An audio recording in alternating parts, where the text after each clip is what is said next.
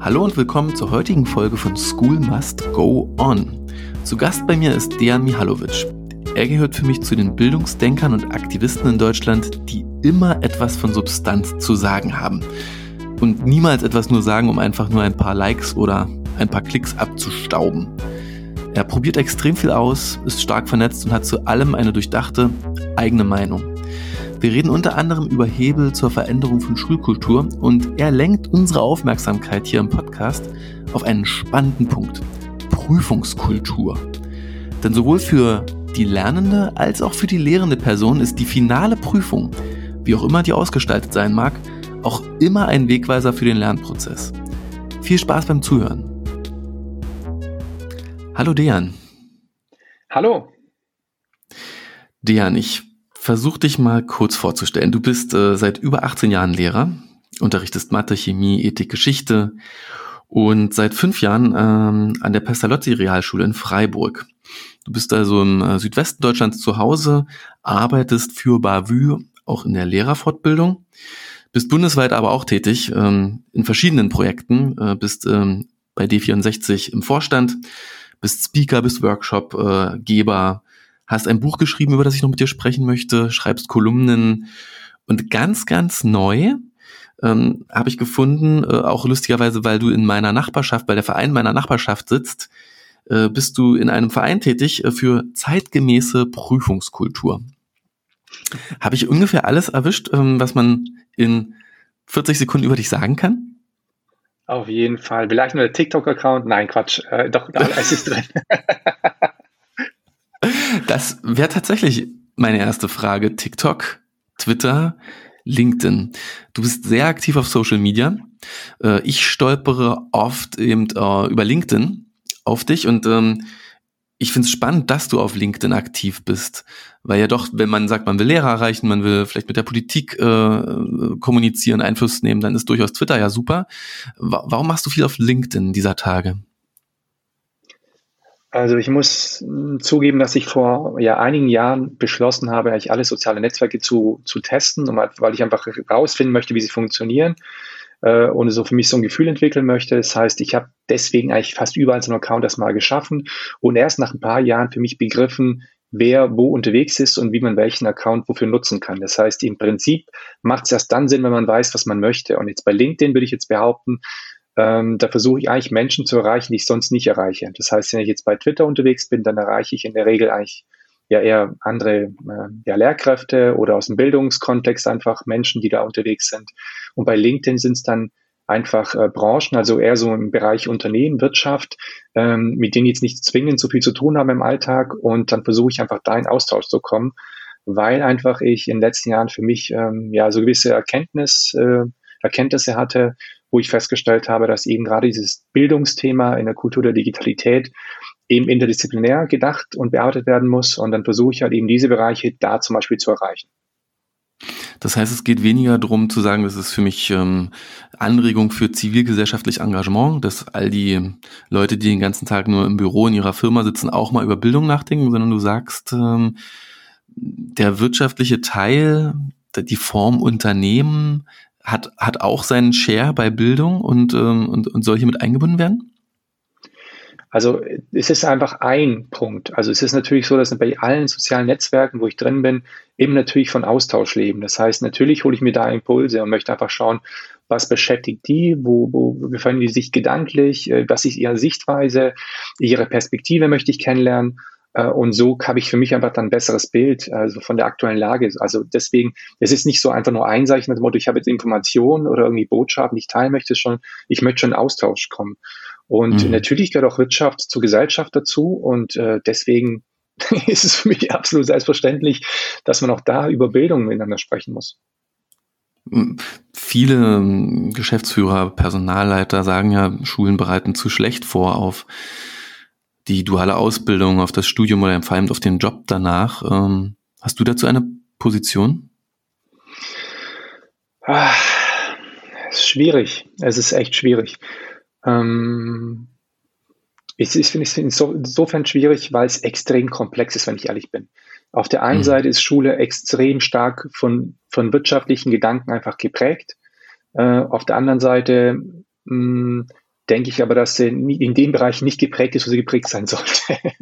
Ja. Das heißt, ähm, es ist so, dass, es, dass man natürlich schon sagen kann, dass die Strukturen und wie Bildung und Schule oder dieses System funktioniert, so darauf ausgerichtet ist, eben diese Standards zu haben, diese, diese Messungen permanent zu haben, um dann einfach zu wissen, in welchem Bereich Berufsfeld können die am besten funktionieren, um es ganz überspitzt äh, und grob mhm. zusammenzufassen.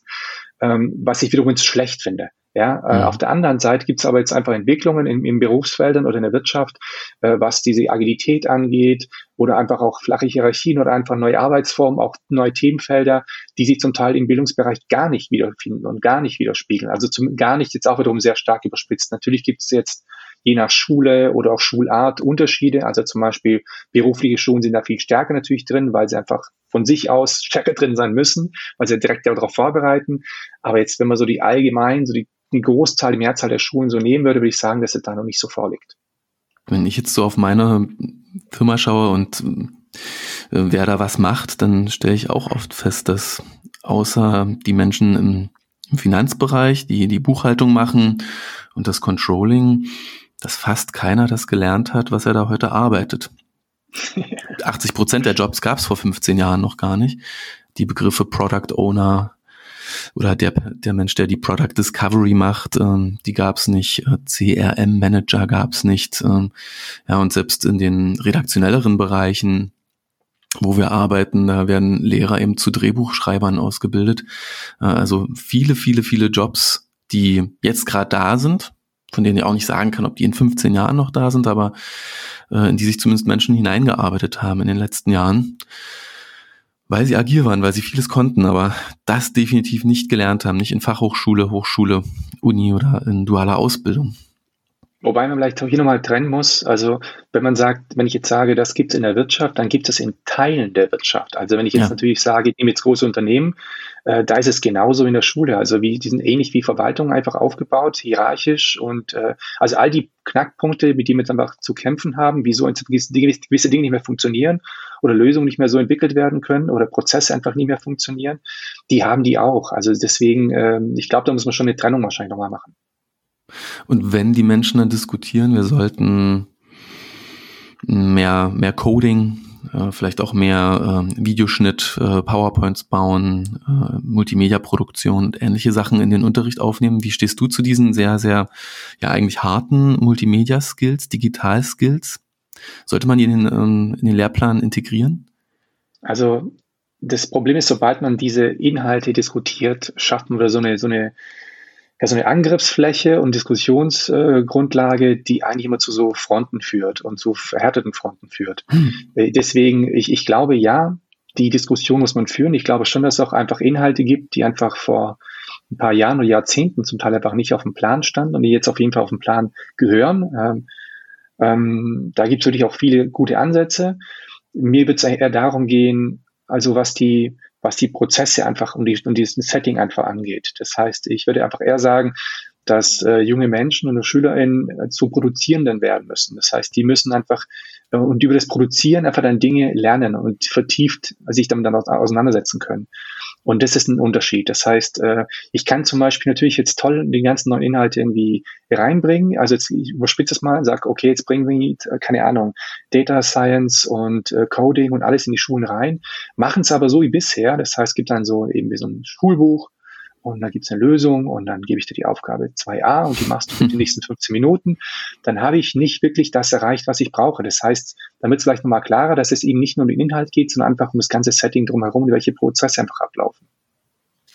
Ist in, in deiner Vision die Schule in 2030 noch eine, die mit, mit, mit einem klassischen Stundenplan arbeitet? Also du unterrichtest ja selbst auch Verschiedenes, ja, auch sehr, sehr, sehr breites Spektrum, Mathe, Chemie, dann aber auch wieder Ethik und Geschichte. Ähm, kann man, kann man sagen, man flanscht da weitere Fächer ran oder muss das irgendwie anders gedacht werden mit Projektwochen, mit externen, ähm, externen Workshop-Teams, die kommen für bestimmte Themen einmal im Jahr oder ja, dieses projektbasierte Arbeiten, fächerübergreifend? Also jetzt würde ich auch wieder trennen zwischen Vision und realistischer Einschätzung. Deswegen 2030 muss ich lachen. Ich äh, denke, dass bis 2030 nicht so viel getan hat. Äh, auch wenn jetzt immer wieder Leute jetzt äh, beteuern, dass jetzt der große Durchbruch kommt und Covid der große Turbo war. Ich befürchte, also, dass es nicht der Fall ist, äh, wenn man sich wieder andere Entwicklungen mit seinen Schulen einfach ansieht oder, oder Mysterien und politischen Prozessen. Ähm, deswegen glaube ich, dass 2030 gar nicht so sich sehr groß unterscheiden wird von 2021. Ähm, wenn ich jetzt mal eine Vision auspacken würde, dann würde ich tatsächlich sagen, ähm, dass Schule, ich weiß nicht wann, aber halt dann so aufgestellt wäre, dass natürlich der Raum, der Schulraum als, als physischer Raum weiterhin Bestand hat und auch eine Notwendigkeit hat. Das heißt also auch als sozialer Raum einfach, wo ich mit Menschen zusammen arbeite, die kennenlerne, auch dann eben die sozialen Skills wieder erwerbe. Das Miteinander ist ja ein ganz wichtiger Punkt, das werde ich weiterhin brauchen. Ob es dann noch in diesen Kursen und Klassen dann stattfinden muss, das würde ich so dahingestellt lassen. Also ich könnte mir durchaus vorstellen, dass eben diese Schule der Zukunft einfach wirklich dann auch Projekte sind, wo Leute irgendwie aus der Klasse 1 bis Klasse 13, 14, ich weiß nicht, wie viele Klassen es dann geben wird, äh, oder ob es auch Klassen gibt, ähm, dass sie da einfach miteinander arbeiten, an, an, an Sachen, die sie aber beschäftigen. Und wenn ich jetzt zum Beispiel sagen würde, ich, ich bin jetzt daran, dass ich jetzt ein Problem, also ich würde sagen, die arbeiten an echten Problem, also nicht an künstlich generierten, die wir als, als Schule, als Lehrer, als Buch, Schulbuchverlage irgendwie hergestellt haben. Ähm, sagen wir mal, ich will jetzt eine Lösung für ein Problem an der Schule finden, dann wäre es ja zum Beispiel durchaus notwendig und klar zu sagen, ja, dafür brauche ich jetzt auch die Perspektive von allen an Schule Beteiligten. Und dann müssten zwangsläufig ja alle eigentlich dran teilnehmen und sich beteiligen können. Also vom jüngsten bis zum ältesten Schüler, von Lehrkräften bis über Eltern oder sonstigen Menschen, die an so Schulen tätig sind einfach, ja. Und, ähm, und was, vielleicht kann diesen Raum sich aber auch ein bisschen vorstellen als transformierten Raum. Das heißt, dass einfach äh, diese Grenze, die einfach jetzt dann physisch da ist, dass die einfach aufgrund von der Kultur der Digitalität nicht mehr da ist. Das heißt, dass ich natürlich dann eben Expertise, äh, Information, Austausch von außen und zwar global einfach dazu holen kann, um an dem, was ich mache, einfach äh, weiterzuarbeiten. Und um vielleicht auch nochmal Schule, äh, regional und kommunal gedacht, noch viel stärker als so ein Nukleus in dieser kommunalen Gesellschaft. Das heißt auch mhm. dahin eine Öffnung, dass einfach noch viel stärker die lokalen Player mit reinkommen, zusammenarbeiten, dass man sich austauschen. Ich glaube, dass man so zum Beispiel viele, viele Herausforderungen, die man heute nicht lösen kann, aufgrund dieser Trennung und dieser Abgeschlossenheit, dass man die da viel besser im Griff hätte. Lass uns gleich nochmal über das Lokale reden, weil das praktizierst du ja auch. Du bist ja im Raum Freiburg auch extra dort, sehr, äh, sehr regional aktiv und ich finde es sehr spannend, darüber mehr zu sprechen. Aber wir haben jetzt eben doch schon gemerkt in deinem Statement, dass das Thema Partizipation dein Steckenpferd ist. Ja, wenn man liest, worüber du schreibst, dann äh, kriegt man das immer wieder mit. Und ich würde es gerne nochmal verbinden und zurück zu dem Punkt ähm, Lehrplanentwicklung gehen und das mit Partizipation denken. Warum ist denn das so, dass unsere Lehrpläne nicht von der ganzen Gesellschaft entwickelt werden? Und ähm, das so als eine Frage. Und die andere Frage wäre es nicht möglich zu sagen, man startet deutschlandweite Schulentwicklung, Schulsystementwicklung ähm, an den Lehrplänen.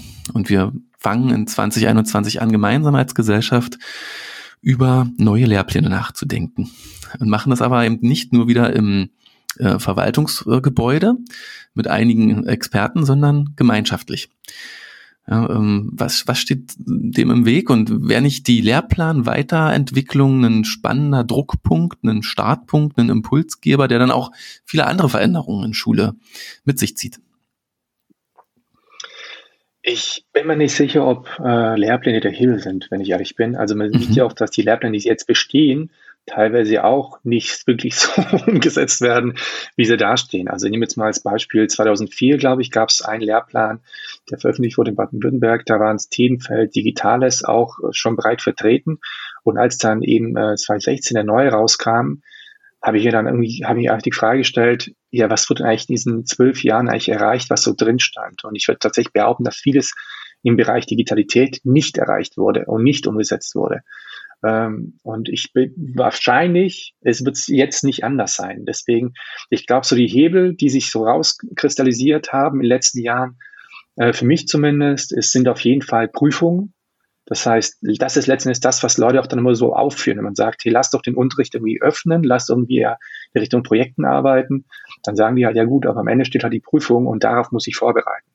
Deswegen glaube ich, dass Prüfungen ein ganz, ganz äh, großer Hebel sind. Und was Lehrpläne angeht, da kann man ja ruhig, ich, ich weiß nicht, ob es dann wirklich auch inhaltlich dann so viel da drin stehen muss. Ähm, wenn man mal schaut nach Skandinavien, da gibt es zum Teil Lehrpläne, die sind 15, 16 Seiten lang und mehr ja. nicht. Und da stehen halt einfach so Werte drin auch, ja, und gewisse Ziele, so grobe, die man einfach als Gesellschaft erreichen möchte. Und dann kann man diese erreichen. Und ich bin, ehrlich gesagt, ich bin der festen Überzeugung, wenn ich jetzt hingehen würde und sagen würde, Schule organisiert sich wie so ein Barcamp, jetzt mal ganz grob formuliert, äh, an dem SchülerInnen irgendwie jeden Tag bestimmen können oder über Wochen bestimmen können, woran sie eigentlich arbeiten möchten.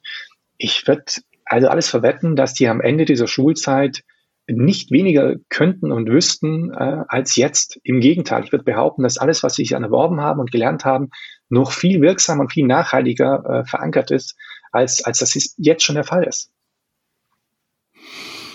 Glaubst du, so eine Schule, die als Barcamp organisiert, ist, ähm, ist managebar, ist ähm, handelbar für die Lehrer, die wir heute in Deutschland ähm, eingestellt haben?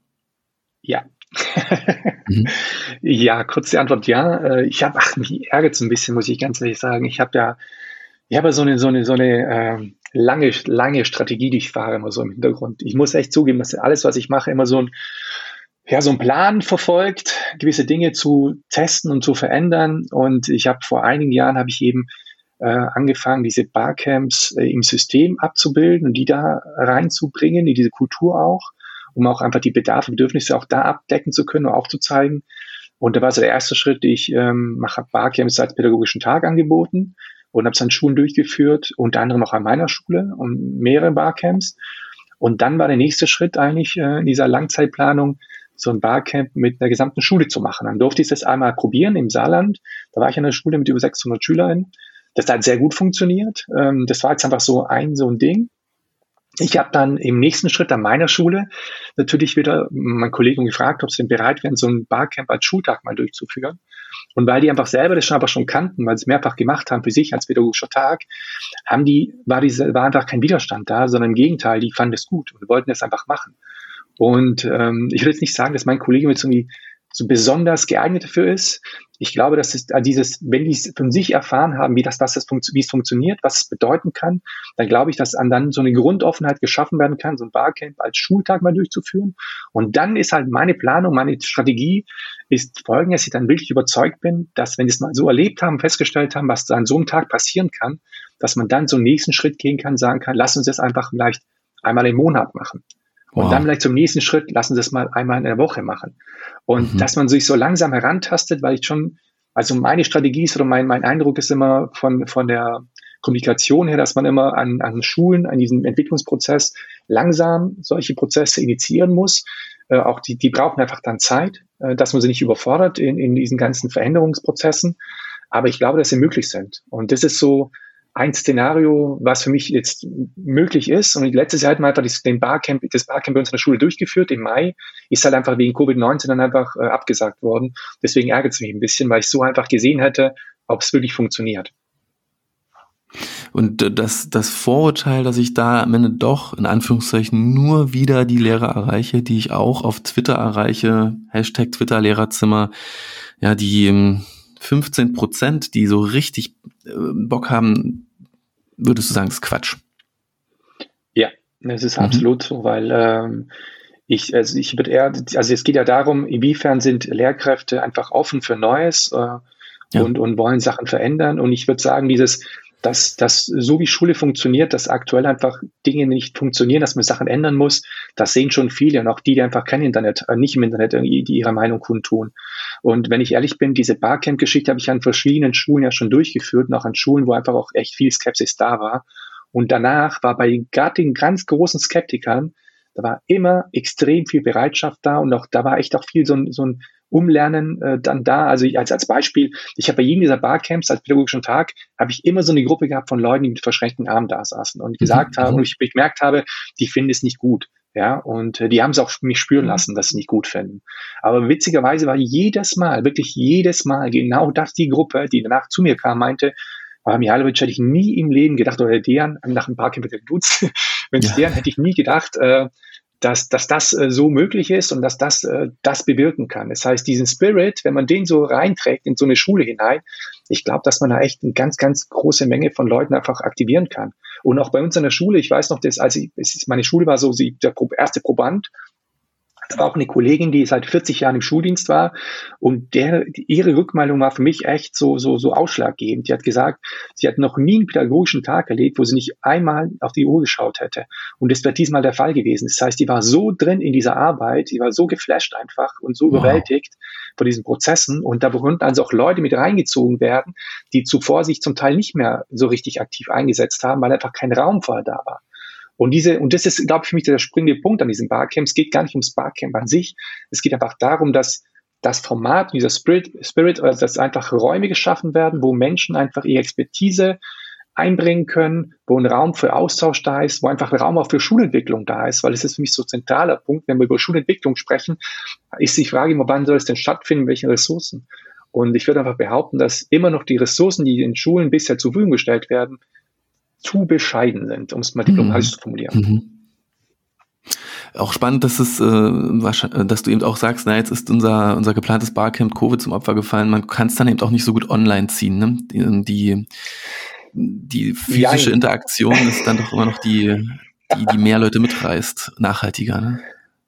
Also ich, ich würde sagen, jein oder nein eher, weil es gibt auch Barcamps, die online gut funktionieren. Da bin ich auch eben seit, seit längerem schon dran. Ich, ich habe letztes Jahr echt ganz viel getestet und mache auch Bar Online-Barcamps auch mit dem ja vom System vorgegebenen äh, Bereichen. Also ich muss da zum Beispiel in Moodle arbeiten und mit Button, aber ich habe jetzt mit, mit ein paar Kollegen einfach auch so ein, so ein äh, Plugin entwickelt, wo man das wunderbar auch mit, mit Moodle abbilden kann. Äh, und aber jetzt ist es natürlich dann perfekt und ich glaube nicht, dass es so die Leute mitreißen kann, wie jetzt im physischen, beziehungsweise ich glaube, dass man es gar nicht vergleichen kann. Ich glaube, dass die Affordanz auf eine andere ist. Und ich glaube, wenn man es gut aufzieht, dass es genauso so mit, mitreißen kann. Äh, ich habe bisher habe ich tatsächlich, ich habe es noch nicht getestet, aber ich habe es erfahren von einem Kollegen, der hat es eben mal so ein Barcamp erlebt äh, mit, ähm, ach, sag mir es, was nutzen junge Menschen hauptsächlich um sich, äh, Discord, richtig, Discord war's. Mhm. Äh, mit Discord hat er ein Barcamp äh, erlebt und da ist es eben zum Beispiel so, dass ich ja, also wiederum, deswegen kann man so, so schlecht vergleichen. Ich habe da zusätzlich einfach andere Möglichkeiten, die ich beim physischen Barcamp nicht habe. Das heißt, dass ich zum Beispiel selbst irgendwie Räume öffnen kann und Kommunikationskanäle über rein Audio oder mit äh, Kamera und so weiter öffnen kann. Das heißt, ich bin noch freier in der Entscheidung, was ich wo mache. Deswegen, man kann es, glaube ich, gar nicht so vergleichen. Ich glaube, dass Barcamps in der Kultur der Digitalität aus meiner Sicht noch nicht völlig durchgespielt wurden. Das heißt, ich glaube einfach, dieses Übertragen eins zu eins funktioniert nicht. Du musst eher überlegen, an welcher Stelle, welche Elemente, wie man anders aufsetzen kann. Jetzt bist du jemand, der viel nachdenkt, viel schreibt, ähm, auch in der Lehrerfortbildung äh, viel gemacht hat und, äh, und eben auch Barcamp-Erfahrung hat. Ist Barcamp für dich ein Baustein von einer größeren Landkarte für Schulentwicklung? Und ähm, hast du diese Landkarte, dieses Mental Model, von was es alles braucht? Ne, da gibt's dann irgendwo ein Twitter und dann gibt's ein Online-Barcamp. Hast du sowas für dich schon ähm, im Kopf als ja auch wieder als Vision? Äh, welche Bausteinchen braucht's denn so in Zukunft, ähm, damit Schule sich äh, wandeln kann? Also meine Strategie ist tatsächlich wieder, dass ich versuche, diese Landkarte, diese Vision in zwei verschiedenen Strängen zu verfolgen. Der eine Strang ist der zivilgesellschaftliche, das heißt dann über Vereine, in denen ich tätig bin und zum Teil auch gegründet habe. Äh, und der andere Strang ist im System. Das heißt, ähm, also was ist notwendig? Notwendig ist deswegen auch das Barcamp. Also ich habe vor, weiß nicht, vor einigen Jahren habe ich angefangen, diese Barcamps äh, zivilgesellschaftlich zu organisieren in Freiburg. Sparkcamp Lernräume hieß es. Und da habe ich einfach versucht, alle möglichen Player aus, dem, aus der Region hier, dem Bereich Bildung, einfach mit reinzuholen. Und da will ich auch lernen im Sinne von, deswegen auch Barcamp Lernräume, und nicht irgendwie Bildung, sondern Lernen, äh, wo ich gesagt habe, mhm. Lernen als lebenslanges Lernen und will ich auch lernen, auch natürlich auch in Unternehmen. Natürlich auch, das heißt, ich habe auch dann eben Leute die, äh, aus Startup-Bereich eingeladen, dass sie dazukommen, mitmachen. Also wirklich so einen sehr interdisziplinären Raum zu schaffen, wo ganz viele Menschen aufeinandertreffen, sich austauschen, die sonst nicht aufeinandertreffen. Und das versuche ich tatsächlich dann genauso im Strang im System abzubilden. Also zum Beispiel ist es so, dass ich gerade ähm, ja so eine Konzeption entwickle, wo Leute jetzt geschult werden, um Barcamps physisch und online durchzuführen. Das heißt, die ganzen FortbildnerInnen aus den äh, Regionalstellen sollen sich qualifizieren können, um das dann vor Ort in den Regionalstellen eben anbieten zu können. Das heißt, also themenunabhängig, ähm, aber auch, ich mache das auch aktuell auch zeitgleich zum Thema Demokratiebildung. Und der Ansatz ist da, jetzt nehmen wir zum Beispiel Barcamp Demokratiebildung, dass ich äh, aus allen verschiedenen Bereichen Expertinnen äh, damit ins Boot hole. Das heißt dann zum Beispiel SMV-Bereich oder SV-Bereich, äh, Präventionsbereich, äh, Bereich Rassismus äh, Prävention, ähm, dann ähm, Schulentwicklung, äh, Fachberater und also Fachberater für spezielle Fächer. Das heißt, aus wirklich allen verschiedenen Bereichen diesen, diesen Fortbildungen äh, versuche ich Menschen zusammenzubringen, dass die dann solche Barcamps gemeinsam aufsetzen, um wiederum A, untereinander einen Austausch zu haben, aber auch dann für Leute, die an diesen Barcamps teilnehmen, die Möglichkeit zu haben, unfassbar viel Expertise zu begegnen und, und äh, auch, sichtbar zu machen, was eigentlich an Expertise im Raum da ist. Also meine, meine Feststellung, die ich gemacht habe vor einigen Jahren, ist, dass gerade auch im kommunalen Raum, man kann es auch in die Schule selbst runterbrechen, dass zum Teil immer noch nicht wirklich bekannt ist, welche Expertinnen und Experten vor Ort eigentlich also da sind und die ich eigentlich mit hm. einbeziehen könnte in Entwicklungsprozesse. Das ja. heißt, es gibt auch immer noch sehr stark also abgeschlossene Netzwerke und abgeschottete Netzwerke und die Transparenz, die ist immer noch nicht da. Man mag es nicht glauben, trotz Internet hat es irgendwie nicht funktioniert in den letzten Jahren. Mich schockt es auch immer, ja, dass äh, viele Anbieter von außerschulischer Jugendarbeit einfach keinen Fuß in die Tür kriegen, was Schu wenn es um die Schule geht oder da auch gar nicht rein wollen. Ich habe ich hab selbst ähm, seit ich 17 bin ähm, Schulprojekttage organisiert äh, rund um das Thema Fremdenfeindlichkeit, Rassismus, äh, Toleranz, Xenophobie. Und das ist immer gar nicht so einfach, sich dann mal den einen Tag oder die drei Tage vor den großen Ferien ähm, in der Schule aufhalten zu dürfen und mit Schülern Workshops zu machen. Und ich frage mich, wenn du das eben auch so erlebst, dass man lokal eigentlich so viele mehr Akteure in Bildung findet, ob Schule sich da nicht öffnen könnte. Ob nicht auch Themen, die gerade gefordert werden, wie das Integrieren von Coding oder anderen Themen, der Umgang von, mit Fake News, Mobbing, du hast Prävention gesagt, Demokratiebildung, das müssen ja nicht alles die Lehrer leisten.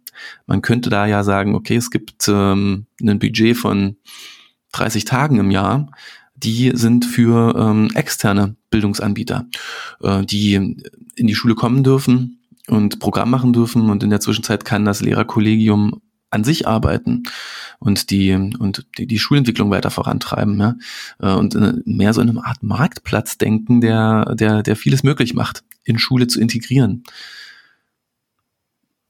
Ja, das ist genau der Punkt, den ich ja vorhin so damit angesprochen habe. Jetzt verlassen wir mal die Geschichte mit ähm, dass wir eine Liste haben, wo drin steht, wie viele Stunden wir an Externe vergeben wollen. Mhm. Äh, sagen wir mal, wir hätten jetzt diese Projektarbeit. Und natürlich, das ist, was ich, was ich mal vorhin meinte, ich, ich muss gar nicht und kann gar nicht Experte für alles sein. Dafür ja. gibt es ja eben ja Menschen außerhalb und die kann ich ja mit reinholen. Und ne, ich würde es behaupten, es machen auch viele Schulen. Also die es können. Also muss auch wieder unterscheiden zwischen zum Beispiel einer Stadtschule und einer Schule im ländlichen Raum. Das heißt, natürlich mhm. habe ich in Freiburg viel mehr Möglichkeiten, Kooperation einzugehen, ja, als jetzt jemand, der irgendwo in Buxtehude irgendwo, weiß ich was, ich weiß nicht, ich kenne jetzt nicht die Struktur in Buxtehude, ich habe es mal so genannt, aber irgendwo, also außerhalb, ja, sagen wir es mal so. Ähm, wenn, da habe ich natürlich jetzt nicht irgendwie diese tausend verschiedenen Kooperationsangebote. Ähm, aber dafür habe ich halt das Internet. Und das ist auch der Punkt, wo ich einfach, wo ich denke, da muss ich einfach die, die Denkweise irgendwie ändern. Da muss eben, ich, ich, ich denke auch, dass es gehört natürlich wahrscheinlich auch in die Ausbildung mit dazu. Also auch da müssen wir wahrscheinlich wieder ansetzen. Das heißt, wenn ich jetzt sage, wie müssten, also wenn meine Rolle als Lehrkraft oder als Lehrperson ist eine andere, ich da einnehmen muss. Das heißt, ich bin jetzt nicht nur der, der irgendwie irgendwas weiß und versucht, das den Leuten irgendwie beizubringen, sondern ich bin ja zum Teil auch dann Vermittler. Also die Kommunikation steht zum Beispiel viel stärker im Vordergrund und, äh, und auch eben Kommunikation nach außen, nach innen ich glaube, auch das müssen wir zum Beispiel in so einer Ausbildung einfach noch viel stärker irgendwie abbilden können. Aber es sind einfach, es sind im Endeffekt so viele Baustellen, man müsste überall anfangen. Für mich ist es einfach eine kulturelle Frage. Das heißt, wie, äh, und die kulturelle Frage, ich breche es immer wieder auf das runter, dass ich sage, die Probleme und die Herausforderungen, vor denen wir stehen. Und das, da kann man jetzt alles sich auspicken, vom Klimawandel bis über QuerdenkerInnen oder wenn man sich die Capital Rights anschaut und solche Sachen, Demokratiekrisen, mhm. die wir einfach hier haben das sind einfach gesamtgesellschaftliche Probleme. Und deswegen würde ich einmal behaupten, dass sie eben auch nur gesamtgesellschaftlich gelöst werden können. Und deswegen kann es eben nicht nur Schule irgendwie alleine lösen. Man kann doch nicht sagen, hier, wir müssen noch ein weiteres Fach dazu packen und dann wird es schon gehen oder wir geben euch ein bisschen mehr Geld, dann wird schon oder Ressourcen, dann wird es schon gehen. Ich glaube, dass einfach in all den Bereichen eben gesamtgesellschaftliche Ansätze brauchen. Jetzt in welchem Rahmen, ob es Projekte sind oder wie auch immer oder Kooperationen sind, aber es braucht einfach viel mehr Austausch, viel mehr Zusammenarbeit. Lass uns noch über dein neuestes Kind sprechen, den Verein für zeitgemäße Prüfungskultur. Du hast vorhin schon gesagt, Prüfungen sind ein spannender Triggerpunkt, ja, von dem aus äh, äh, kann, kann man viel entwickeln, weil äh, der Lehrer immer sagt, was, was, auf was soll ich denn vorbereiten? Auf was ist denn die Prüfung am Ende? Was soll ich denn lehren? Und auf der Website des, äh, des Vereins steht, glaube ich, auch genau andersrum drauf. Jeder Lehr äh, jeder Lernende fragt ja auch immer, was wird denn am Ende geprüft, wenn ich diesen Kurs hier gemacht habe? Also man, äh, man kann damit ganz gut steuern, so verstehe ich dich mit, äh, mit der Art, wie geprüft wird.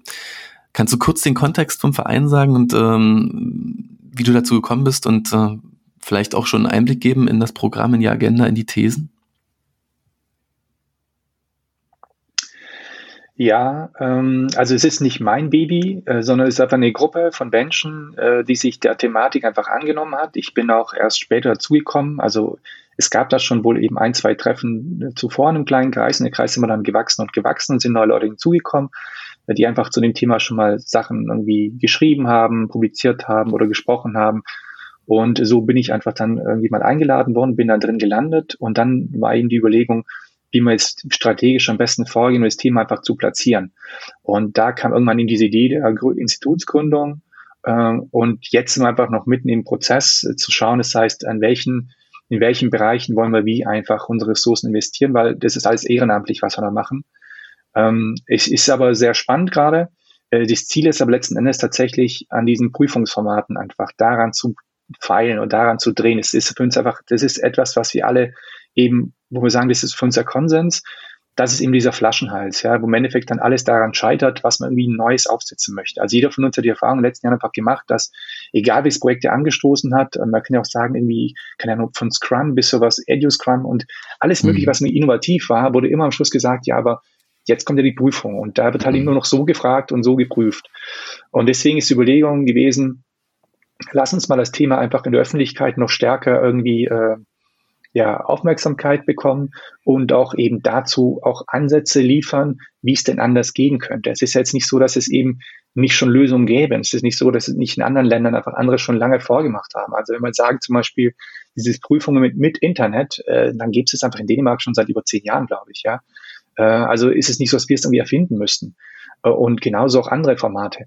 Und unser Ziel ist halt einfach zu sagen, ähm, dass wir einfach zum Kleinen, also zum einen sagen, was sind denn so konkret Ansätze, die man, die man vielleicht im Unterricht schon irgendwie anwenden könnte, wenn es um Leistungsüberprüfung äh, geht, irgendwie in Form von Klassenarbeiten, Klausuren, aber natürlich auch am Ende von der Prüfung, das heißt Ende vom, von Abschluss, also Abitur oder Realschulabschluss, was für ein Abschluss, wie, wie man das eigentlich konzipieren müsste. Das heißt, und darauf zu gucken, die auch juristisch vielleicht so ein bisschen, was sind denn schon jetzt schon für Dinge äh, möglich? Also wir haben zum Beispiel auch festgestellt, äh, oder zumindest in den letzten Jahren immer wieder festgestellt, dass ja eigentlich viele Sachen in Schule gemacht werden, so zum Teil gar nicht gemacht werden müssen. Ja, das heißt, die Organisation über Klassen zum Beispiel ist ja jetzt gar nicht so gesetzlich so vorgesehen. Ja, das heißt, mhm. das, ich könnte es ja auch völlig anders irgendwie aufsetzen. Aber ja. die Frage ist halt, wieso macht das niemand? Ja. Und genauso können wir uns auch vorstellen, dass eben juristisch genauso im Bereich Prüfungen einfach auch so, so einen grauen Bereich, also einen grauen Bereich gibt oder so einen Pufferbereich gibt, den man vielleicht noch ausloten kann und ausreizen kann, um einfach andere Formate mal zu testen und einfach mal neue Wege zu gehen. Aber dann bräuchte man natürlich auch nur mal juristisch irgendwie nochmal eine Hilfe. Also falls jemand die zuhören soll, der sagt, hätte ich Lust zu und ich kenne mich da voll aus, dann, dann äh, glaube ich, dann läuft er bei uns irgendwie offene Türen ein. Kannst du uns noch ein paar praktische Beispiele für interessante Prüfungsformate geben? Ja, also ich, am besten, am besten geht ihr auf diese Website, die du verlinken wirst und schaut euch da mhm. einfach diese Sachen an, die schon dastehen. Auch für mich persönlich, ich muss ganz ehrlich sagen, ich bin an sich äh, ein großer Freund von, also ich stelle an sich in Frage Prüfungen äh, so an diesen Zeit, also auf diese Zeit gebunden am Ende von, von der Schulzeit, ob die überhaupt so Sinn machen. Ja, also ich, wenn es nach mir gehen würde, ich würde es komplett abschaffen. Also ich, ich würde einfach jetzt behaupten, man kann das ja nehmen, äh, sich betrachten, wie es im Abitur schon läuft, dass man sagt, zum Beispiel diese Kursstufe 1 fließt ja schon, oder jetzt damals zwölfte Klasse oder wie auch immer, manchmal sind jetzt immer noch 13 Jahre Schulzeit oder G9. Ähm, in der 12., 13. Klasse oder 11., 12. Klasse, je nach Schulart, ähm, ist es so, dass im letzten Jahr vom Abitur ja schon die Noten in das Abitur mit einfließen. Es sind jetzt keine Prüfungen in dem Sinne, sondern einfach Klassenarbeiten, irgendwelche mündliche ähm, Leistungen, die abgeliefert werden. Und genauso nach dem gleichen Prinzip könnte man es ja auch immer schon eigentlich überall machen. Das heißt, dass ich auf dieses am Schluss ein so ein großes Ding zu haben, wo dann alles irgendwie zählt und gewichtet wird, darauf könnte man also völlig verzichten. Also ich sehe ehrlich gesagt nicht den Grund, wieso man so daran festhält. Zum einen ist es ein verwaltungstechnisch so ein riesengroßer Aufwand und so aufgebläht. Man sieht ja auch, was, welche Probleme es zum Beispiel jetzt unter ja. Covid-19, zu welchen Problemen es jetzt führt. Das ist völlig unnötig, die man gar nicht bräuchte. Das heißt, gehen wir davon aus, ich hätte jetzt mal äh, im Laufe des Schuljahres zum Beispiel diese Projekte wieder. Und diese Projekte könnte ich dann irgendwie über Reflexion, Evaluation, Gespräche, äh, Projektbegleitung, einfach dann sehen, an welcher Stelle welche Leistung denn die erbracht wurde und da zum Beispiel bewerten. Ja, wo das Thema Not nochmal eine ganz andere Baustelle ist. Das möchte ich fast für Sie aufmachen. Aber wir können es ja zumindest so machen, theoretisch, ja. Dann hätte ich einfach eine viel ehrlichere Leistungsverfassung, als wenn ich sage, ich habe dann diese, diese, diese Prüfungsstresssituation, die völlig künstlich ist. Also künstlich und auch gar nicht das abbildet, was dann später, weil es ja mal heißt, soll aufs Leben vorbereiten, was im Leben ja äh, vorliegt. Also niemand arbeitet später äh, irgendein, irgendeinem Bereich, wo es dann heißt, äh, du darfst dich jetzt nicht informieren, äh, mit anderen Leuten austauschen äh, äh und das Internet benutzen. Das heißt, all das ist ja Betrug in Prüfungen. Das heißt, ich darf nicht recherchieren, ich darf mich nicht informieren und schlau machen und gucken, wenn ich was nicht weiß. Ich darf mich nicht mit anderen Leuten austauschen und Gedanken irgendwie wälzen. Äh, das heißt, Kollaboration ist verboten, es ist als Betrug äh, und, und Internet ja sowieso. Und das sind so Sachen, die so völlig, ja, ich weiß nicht, wieso sie noch so stattfinden. Ich weiß es wirklich nicht. Und deswegen glaube ich, dass einfach, wenn wir über Prüfungen sprechen, ähm, wir zum einen darüber sprechen müssen, wann sie stattfinden und, und ganz ehrlich, auch mal, vielleicht auch mal ehrlich reflektieren, was sie denn tatsächlich leisten. Und ob sie wirklich das leisten, was man ihnen zuspricht. Ich würde behaupten, nein und nicht im Ansatz. Und gerecht sind sie ohnehin nicht. Also das heißt, das Thema Gerechtigkeit möchte ich mit Prüfungen erst gar nicht aufmachen. Mhm. Ich muss an meine eigene Abiturprüfung in Physik denken, die ist sehr atypisch, die Erfahrung, denn ich war so ein Dreierkandidat in Physik. Mich hat der Frontalunterricht wirklich nicht begeistert. Kopf lag immer auf der Bank und entsprechend auch die Tests und Klassenarbeiten. Aber dann habe ich gesagt, ich schreibe äh, Physik-Abitur. Und dann hatte ich zwei Wochen Vorbereitungszeit mit meinem stark Abiturprüfungstrainer und meinem Tafelwerk und dann war ich wie in so einem Fieber, habe Tag und Nacht gelernt und habe eigentlich zwei Jahre Physik mir selbst beigebracht und dann eine Eins geschrieben. Und habe es auch wirklich verstanden. Und äh, äh, das war so empowering in dem Moment zu merken, wie viel Spaß das machen kann und wie gut ich mir das selbst beibringen kann. Das ist natürlich ähm, ein, ein Byproduct, ja, ein Versehen, dass ich das gelernt habe über diesen Prozess. Da gab es äh, mhm. sicherlich bessere Chancen, ich, mir das beizubringen. Weiß nicht, ob, ich weiß, ich weiß nicht, ob es ein Versehen ist. Ich möchte es mal jetzt von einer anderen Perspektive äh, schildern. Ich weiß in meinen ersten zwei, drei Jahren als Lehrer, da war ich, ich war gleich Klassenlehrer und hatte eine Klasse in neun übernommen und habe sie dann eben schon auf die Prüfung vorbereiten müssen, weil ja neun, zehn so die, die Themen sind, die in der Prüfung drankommen. Und ich weiß noch, wie die, ich war die Parallelklasse nebendran, im Raum nebendran hatte einen Mathelehrer, der permanent krank war und permanent ausfiel. Und habe ich immer mal Sorgen gemacht, dachte, Mensch, ey, ich mache in der Klasse so viel und ich hänge da so viel Kraft rein und habe die versucht vorzubereiten, wie es nur geht, ja. Und die Parallelklasse hat permanent einfach Fehlzeiten gehabt. die konnten sich gar nicht richtig auf die Prüfung vorbereiten. Mhm. Und hatte ich richtig Angst, ja, dass die einfach da, und habe überlegt, ob sie irgendwie mitnehmen könnte und so. Ja. Und weißt du, was ich dann rausgestellt habe? Am Schluss war es dann so, dass doch meine Klasse im Schnitt 0,1 besser war als die andere Parallelklasse. Das heißt, ich habe dann für mich wiederum gesehen, wie, wie relativ mein Einfluss, mein wow. Einsatz eigentlich im Bereich war, im Vergleich zur Klasse nebendran. Weil ich dann, letztendlich meine Erfahrung, die deckt sich jetzt mittlerweile immer noch, am Schluss, wenn es um die Prüfung geht, hast du einfach den Teil der SchülerInnen, die einfach sich darauf vorbereiten möchten. Und die mhm. legen dann von sich aus, wie du es gerade beschrieben hast. Genau so legen die einfach los. Und dann gucken die einfach mit allem, was halt für sie irgendwie passt, wie sie zurechtkommen. Das heißt, sie suchen sich dann MitschülerInnen zum Beispiel, die sie unterstützen können. Die suchen sich Bücher. Internet kam damals so ein bisschen gerade raus. Das heißt, so die ersten YouTube-Geschichten gab es zum Teil dann schon. Aber das war so deren Vorgehen. Und ich würde behaupten, dass, wenn man das aber sich so rauspickt und sieht, welchen Einfluss ich letzten Endes dann hatte, dann ist er echt überschaubar. Es ist natürlich jetzt für mich irgendwie äh, jetzt nicht so das, was ich jetzt irgendwie gerne gehabt hätte. Äh, aber ich glaube, dass man da deswegen sich ruhig locker machen kann. Und also es geht ja gar nicht darum, dass, dass es ich schlecht gemacht habe, sondern im Sinne von, was ich meine ist, wenn jemand sich auf eine, etwas vorbereiten möchte, etwas lernen möchte, dann ist, dann ist meine Rolle im Endeffekt nicht so entscheidend. Äh, das ist der Punkt. Das heißt, und wenn die Prüfung einfach ansteht und die dann wissen, okay, jetzt geht's um die Wurst und jetzt ist mir es einfach wichtig, dann ist mein Einfluss, dann kann der unterstützend gut sein, aber der, der muss nicht so, er ist nicht, also er muss nicht so gravierend sein, wie manch einer sich das vorstellt. Mhm. Ich nehme das mal als Überleitung. Du sagst, die, die wollen, die, die, die machen schon, die kommen schon mit. Ich nehme das mal nochmal als harte Überleitung, weil ich mir noch aufgeschrieben habe, ich möchte mit dir einmal kurz über Twitter sprechen. Und diese Rolle dieses sozialen Net Netzwerks für die deutschen Lehrer. Das ist ja doch was ziemlich Besonderes. Auf Twitter ja, hängen jetzt nicht mehr so viele von meinen Freunden rum. Das war mal anders 2008, äh, als das total neu war, aber mittlerweile habe ich das Gefühl, da sind Journalisten und, äh, und echt viele Lehrer. Ähm, du bist selbst Lehrer, Weiterbildner. Würdest du sagen, Twitter ist eigentlich ein gutes Stück weit äh, eine Lehrer-Weiterbildungsakademie, eine inoffizielle, eine informelle für Deutschland?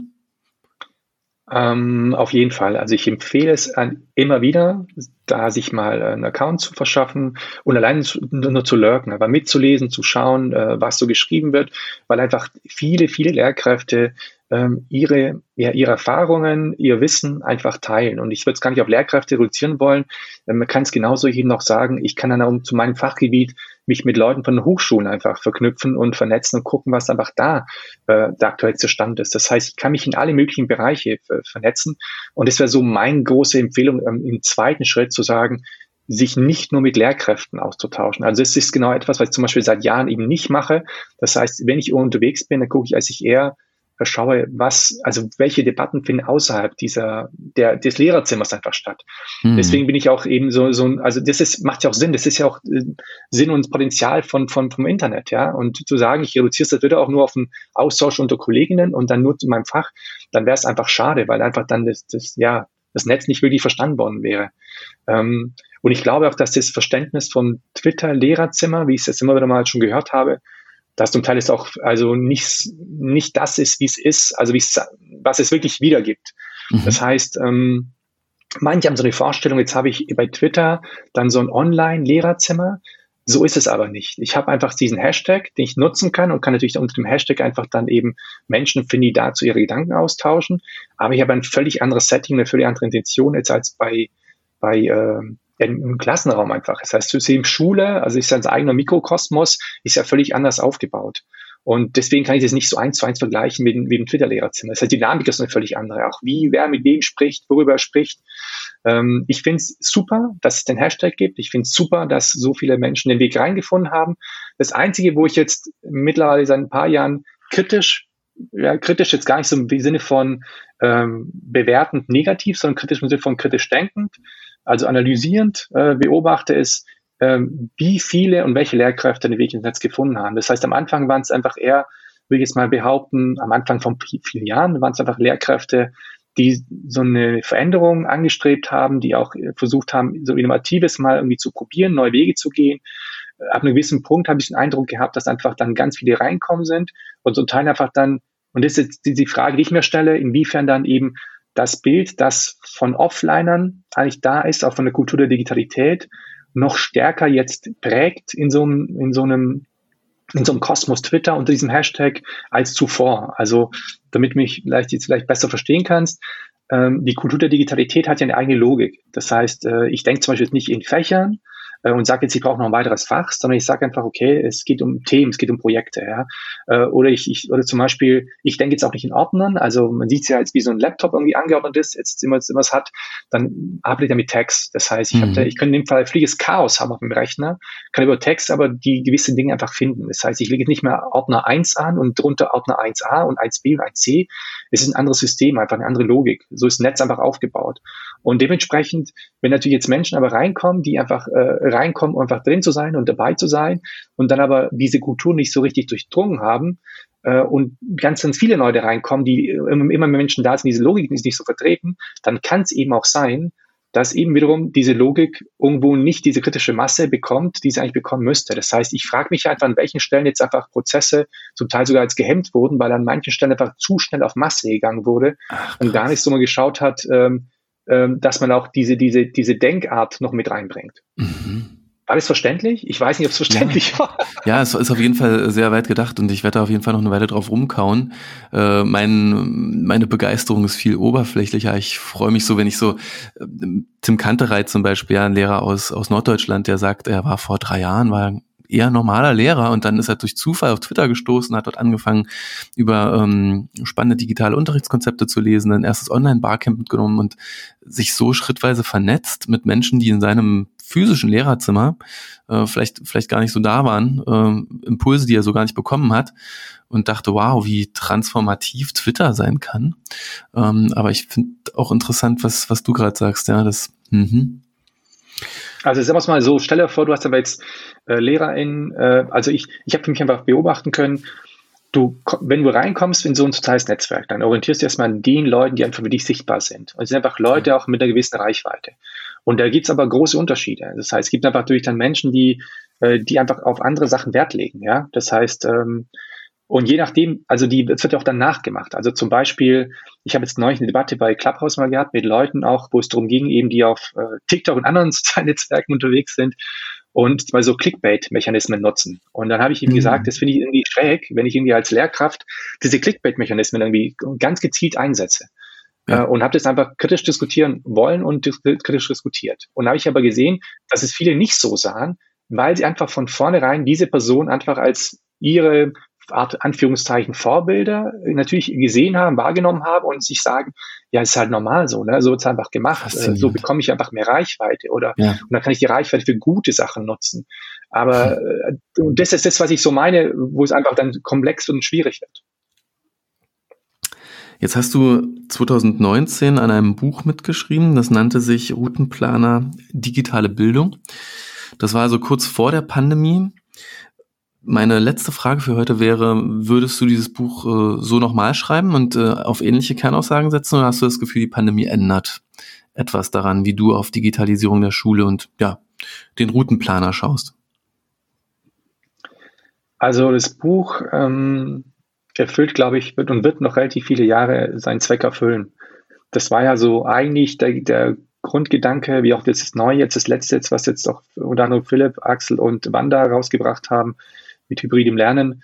Ähm, das Ziel ist ja eigentlich immer, den Diskurs, der im Netz stattfindet, den irgendwie in die, zu den Offlinern zu bringen. Ja, das heißt, Menschen, die eigentlich nicht im Netz stattfinden, dass sie äh, mitbekommen, was wird eigentlich diskutiert. Weil das ist immer so diese klassische Erfahrung, die viele dann mal machen, wenn sie im Netz unterwegs sind, dass sie eigentlich über Dinge sich unterhalten und dann schalten sie das Internet aus, gehen, fahren in die Schule und stellen fest, ich bin eigentlich hier um einige Jahre hinten dran äh, was die mhm. Debatte angeht. Und wie schafft man es eigentlich dann, diese Kluft irgendwie zu überbrücken? Und Bücher sind halt scheinbar ein, eine Möglichkeit, ein Mittel. Ob es funktioniert, weiß ich nicht, wenn ich ehrlich bin. Also ich, ich merke schon natürlich, dass jetzt viele Leute es gelesen haben und viele Rückmeldungen haben auch dazu schon erhalten. Äh, auch jetzt wirklich aus, zum Teil auch aus anderen Ländern. Das heißt, wir wissen zum Beispiel, dass es eben Bestrebungen gibt, das Buch ins Russische zu übersetzen. Cool. Zum Beispiel. Äh, also es gibt dann wirklich Entwicklungen, die mit so nicht, mit denen wir jetzt so nicht gerechnet hätten. Ähm, aber äh, witzige oder spannende ist eigentlich eher so die, die Frage, wie gelingt das Zusammenführen von Offlinern und, und den Leuten, die im Netz aktiv sind und unterwegs sind. Und aus meiner Sicht ähm, ist da schon einfach ein Riesenpotenzial da, jetzt gerade im Bildungsbereich, weil ich behaupten würde, alles, was ich vorhin so angedacht habe, ob jetzt sagen, jetzt sagen mit, mit Projekt und Offenheit und Partizipation, das sind ja reformpädagogische Gedanken, die es einfach schon seit vielen, vielen Jahrzehnten schon gibt. Und letzten Endes sind einfach viele Reformpädagoginnen da draußen in den Schulen unterwegs. Die müsste man eigentlich ins Netz bekommen. Und ich glaube, wenn die dann verstehen würden, welches Potenzial das Netz einfach bietet, dann glaube ich, dass dann nochmal so eine, dann könnte tatsächlich so eine ganz starke Bewegung eigentlich in Kraft setzen, ähm, die wir uns eigentlich, viele von uns sich wünschen. Ja? Und deswegen glaube ich halt, deswegen hoffen wir in diesen Büchern so da, zu sagen, wie so eine Brückentechnologie, also wenn jetzt einfach nutzt, das heißt, ich nutze das Buch in der Kultur der Digitalität, um Menschen zu erreichen, die halt nicht im Internet stattfinden und dann vielleicht eben diese kritische Masse dann wieder zu erreichen. Ist es auch deine Erfahrung aus der Arbeit an der Pestalozzi-Schule, dass du sagst, Reformpädagogik und digitale Bildung sind eigentlich Geschwister? Äh, ja. Ich würde sagen, ja, also in vielen Bereichen, sagen wir es mal so. Äh, die Frage ist halt immer, wie du es halt einsetzt. Du siehst halt selber, mhm. nehmen wir jetzt die großen Plattformen, äh, Facebook, Twitter und so weiter oder Clubhouse, ist ja egal das ist ja nicht gerecht. Das ist ja nicht demokratisch gemacht. Das mhm. ist ja nicht, das, ist, das folgt ja anderen Prinzipien. Ja, ähm, ich, es gibt aber auch eben, das ist ja der Punkt. Wenn ich aber ähm, mit dem Gedanken, der hinter dem Reformpädagogik steht, auch den Werten, die wir als Gesellschaft, demokratische Gesellschaft vertreten, wenn ich damit Plattformen konzipiere, dann kann ich eben das erreichen, was ich zum Teil zuvor einfach nicht erreichen konnte. Also ich kann ja über eine Kultur der Digitalität, kann ich einfach durchaus viel inklusiver kommunizieren, viel inklusivere Prozesse einfach ermöglichen, die vorher einfach so nicht möglich waren. Es fängt schon an bei asynchronen Arbeitsprozessen. Ja, das heißt, also sagen wir, ähm, die, ich habe es ja vorhin auch schon gesagt, dass Demokratiebildung so mein Steckenpferd ist. Jetzt gibt es zum Beispiel den Bereich SNV oder SV, äh, gibt es eben äh, so Sitzungen auf Landes, äh, Landesschülerbeirat, wo einfach dann die Schülervertretungen eben landesweit zusammenkommen und dann über ja auch dann die politischen Gremien beraten und so weiter. Und jetzt immer wenn es darum geht, Vertretungen aus dem Bereich SBZ, also auch, auch bei Menschen mit, mit, äh, mit körperlicher oder sonstigen Einschränkungen daran teilhaben zu lassen, ist es immer so schwierig für die, weil die immer jemanden brauchen, der zu Sitzungen mitfährt. Das heißt, sie brauchen eine Begleitperson. Und zum Teil sind die, finden die Sitzungen in Stuttgart statt und dann müssen die unfassbare Strecken auf sich nehmen. Mhm. Das heißt, es ist im Laufe des Schulalltags zum Teil gar nicht so möglich. Und jetzt stell dir aber vor, du machst das jetzt eben zum Beispiel digital und du machst diese die Arbeitsprozesse, also wie das Beisteuern auch digital, dann hast du einfach jetzt auf einmal völlig andere Möglichkeiten wie die ganzen Jahrzehnte zuvor. Und es kann man sich runterbrechen mit x tausend anderen Beispielen, ähm, also ich glaube, dass was Gerechtigkeit angeht, was Beteiligung angeht, äh, und tatsächlich nicht nur aus einer, aus einer Haltung heraus zu sagen, äh, weil ich das gut finde, sondern weil es einfach gesellschaftlich notwendig ist, glaube ich, dass eine Kultur der Digitalität nicht nur eben diese Herausforderung geschaffen hat, sondern natürlich auch zwangsläufig auch die Lösungen bietet. Und da muss man diese Lösung halt einfach dann angehen. Jetzt habt ihr das Buch ja auch geschrieben oder veröffentlicht 2019, um ein Gegengewicht gegen den Digitalisierungspessimismus zu, zu bauen, ja? So nehme ich das wahr. Würdest du sagen, äh, der Digitalisierungspessimismus, der ist auch durch die Pandemie ein, ein Stück weit äh, dezimiert worden? Erlebst du das im Kollegium, im Austausch mit Verwaltung, Politik und, und, und LehrerInnen in, in Deutschland, dass die, die Nörgler da etwas äh, abgebaut haben? Schwierig, das ist echt schwierig, sagen wir es mal so. Also die ganz großen, also ich meine, so der Spitzer, ich, der hat nicht mehr diese Wirkung, äh, die er vor zehn Jahren sehr hatte, ja. Das hat sich schon verändert. Aber ich würde behaupten, dass im Kern die Skepsis äh, immer noch nie, also nicht deutlich weniger vorhanden ist, als es vor ein paar Jahren der Fall war. Das merke ich immer dann, wenn es um Entscheidungen dann letztendlich geht, wo es dann wirklich um die Wurst geht. Also ich habe jetzt neulich, glaube ich, getwittert, wo ich gesagt habe, ich merke jetzt wieder, wie zum Beispiel Leute äh, krampfhaft versuchen, in Präsenz überzugehen, so schnell wie es nur geht. Und ich meine jetzt nicht die Leute, irgendwie auch, auch natürlich habe ich auch Lust auf Präsenz, natürlich habe ich, ich Lust auf, auf Events und wieder weggehen und Freunde. Das meine ich gar nicht, sondern ich meine eher diese aus einer Position heraus, wo man merkt, also wie, welche Begründungen dahinter auch dann liegen, welche, welche Begründungen folgen, dass mhm. man eigentlich so dieses Digitale als Notlösung gesehen hat. Also ich, ich musste es halt machen, weil einfach halt die Schule halt da ist und ich zu Hause bin und irgendwie muss ich ja kommunizieren, also mache ich es halt, ja. Aber so richtig Lust drauf habe ich nicht und richtig gut ist es auch nicht. Und wenn man ganz ehrlich ist, im Bildungsbereich waren die Voraussetzungen auch nie wirklich rosig. als ich wie ja. viele Plattformen abgestürzt sind, wie viel Technik einfach nie vorhanden war. Das heißt, es wurden natürlich auch ganz viel schlechte Erfahrungen gemacht. Und was wir alle wissen, mit Digitalität zu tun haben, immer dann, wenn ich einfach äh, Neues, eigentlich, äh, also so ein Feld der Kultur der Digitalität öffnen möchte und die Voraussetzungen nicht gut sind, dann kann es super schnell kontraproduktiv werden und sehr schnell umschlagen. Und das habe ich, glaube ich, auch wahrscheinlich in vielen Bereichen erleben können, dass Leute dann sagen, guck, es geht sowieso nicht oder es ist eh mhm. schlecht. Also will ich das gar nicht machen. Deswegen, ich kann mir schon vorstellen, dass an einer anderen Stelle noch mehr Offenheit da ist, aber ich glaube tatsächlich, dass sich so die Waage hält und zum Teil jetzt sogar in manchen Bereichen sogar eher so ein Frust entstanden ist, wo man sagt, ich habe vielleicht noch weniger Lust als zuvor. Also auch das. Vielleicht bei den Eltern. Also ich habe das Gefühl, bei den Eltern ist einfach, die sind lauter geworden, also viel lauter als in den letzten Jahren und äh, fordern einfach nur viel stärker ein, dass eben Digitalität als eine Rolle spielt. Aber jetzt äh, aus den Strukturen selbst, da bin ich, glaube ich, immer noch ein bisschen skeptisch. Dann gib uns noch einen guten Punkt, äh, den, den du siehst, den Corona verändert hat. Positiv. Du willst einen positiven Abschluss ja. haben, ne? Genau, ja. Dann. Ähm, es ist echt schwierig. Es ist wirklich schwierig. Spannend. Ich würde sagen, positiv vielleicht das, was einfach jeder gerade sagt. Es gab ja diesen Standardsatz, den ich nicht mehr hören oder lesen kann, aber zum Teil aber selber irgendwie bringen muss, weil es irgendwie dann notwendig ist. Dieses, äh, was früher Leute gesagt haben, Digitalität durchdringt alle Lebensbereiche ja, der in jedem Buch, jedem Text irgendwie so einmal mhm. fällt. Und äh, so der andere Satz, der jetzt im letzten Jahr gefallen ist und wahrscheinlich dieses Jahr noch weiterhin, ähm, weiterhin immer wieder gebraucht werden wird, ist die Aussage, äh, dass Covid-19 wie, so ein Brennglas funktioniert hat. Mhm. Und wenn mhm. ich jetzt eben positiv äh, nennen würde, würde ich sagen, dass das, glaube ich, schon wichtig war und ich glaube an vielen Stellen die Notwendigkeit nochmal aufgezeigt hat, dass es einfach grundlegende Probleme gibt und dass wir nicht irgendwie von irgendwie additiven kleinen Lösungen sprechen, sondern wirklich von strukturellen Problemen und dass man einfach echt einfach Sachen äh, komplett ändern müssen. Ja, ob das jetzt geändert wird, ist eine andere Geschichte, aber ich mhm. glaube schon, dass zumindest die Erkenntnis gesamtgesellschaftlich, wie groß und wie tiefgreifend und die Tragweite dieser Herausforderung, Problem einfach ist, dass die jetzt einfach da ist. Und das will ich wirklich als positives sehen, weil es einfach der erste Schritt ist für eine Veränderung. Cool, Dejan. Vielen Dank. Wir haben jetzt fast eine Stunde gequatscht. Ich fand es super inspirierend. Super klare Gedanken, super scharf. Danke. Danke für dieses tolle Gespräch. Ich danke dir, danke dir für die Möglichkeit und äh, hoffe, dass wir uns dann doch mal wieder auch im physischen auf dem Kaffee treffen. Das wäre fantastisch. Bis bald. Ciao, tschüss.